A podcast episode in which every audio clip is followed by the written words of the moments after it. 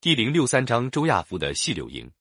汉文帝即位之后，跟匈奴贵族继续采取和亲的政策，双方没有发生大规模的战争。但是后来，匈奴的单于听了汉奸的挑拨，跟汉朝绝了交。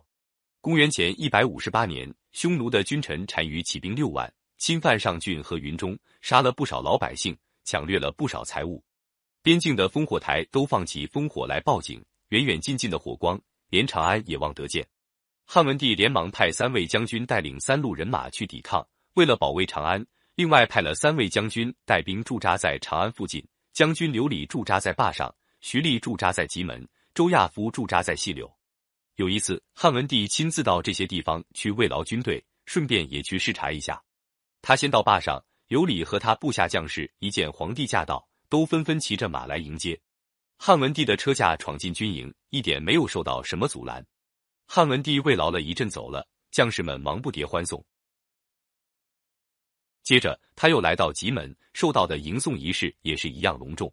最后汉文帝来到细柳，周亚夫军营的前哨一见远远有一彪人马过来，立刻报告周亚夫。将士们披蓝戴甲，弓上弦，刀出鞘，完全是准备战斗的样子。汉文帝的先遣队到达了营门，守营的岗哨立刻拦住，不让进去。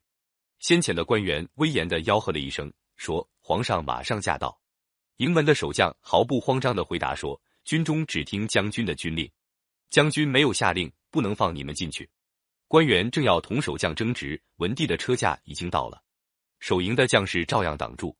汉文帝只好命令侍从拿出皇帝的符节，派人给周亚夫传话说：“我要进营来劳军。”周亚夫下命令打开营门，让汉文帝的车驾进来。